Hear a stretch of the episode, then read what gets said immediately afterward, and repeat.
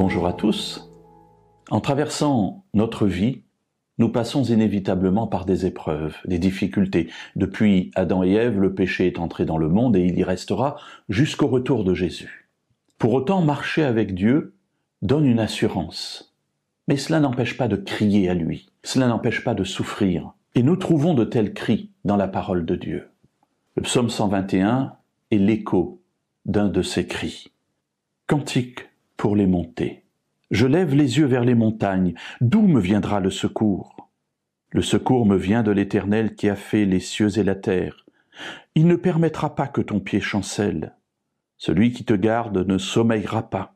Voici, il ne sommeille ni ne dort celui qui garde Israël. L'Éternel est celui qui te garde, l'Éternel est ton ombre à ta main droite.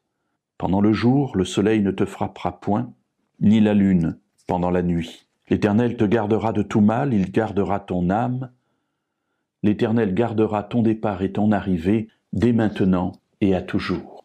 Je ne ferai pas un commentaire de tout ce psaume, ce serait beaucoup trop long, il est magnifique. Mais je voudrais m'arrêter sur un verset, le verset 4. Voici, il ne sommeille ni ne dort celui qui garde Israël. Dieu se présente comme étant notre gardien, celui qui veille, celui qui regarde du haut des cieux et qui euh, considère tout ce qui nous arrive. Et le texte nous dit que où nous nous trouvions dans le monde et à quelques moments de la journée que nous nous trouvions, voici, Dieu ne sommeille ni ne dort. Il est là constamment à nos côtés. Ses anges sont là pour nous aider, nous soutenir. Son esprit est là pour nous fortifier. Tout est mis en œuvre dans le ciel pour que nous puissions traverser les épreuves de notre vie avec à nos côtés notre défenseur, notre Goël. Voici, il ne sommeille ni ne dort celui qui garde Israël.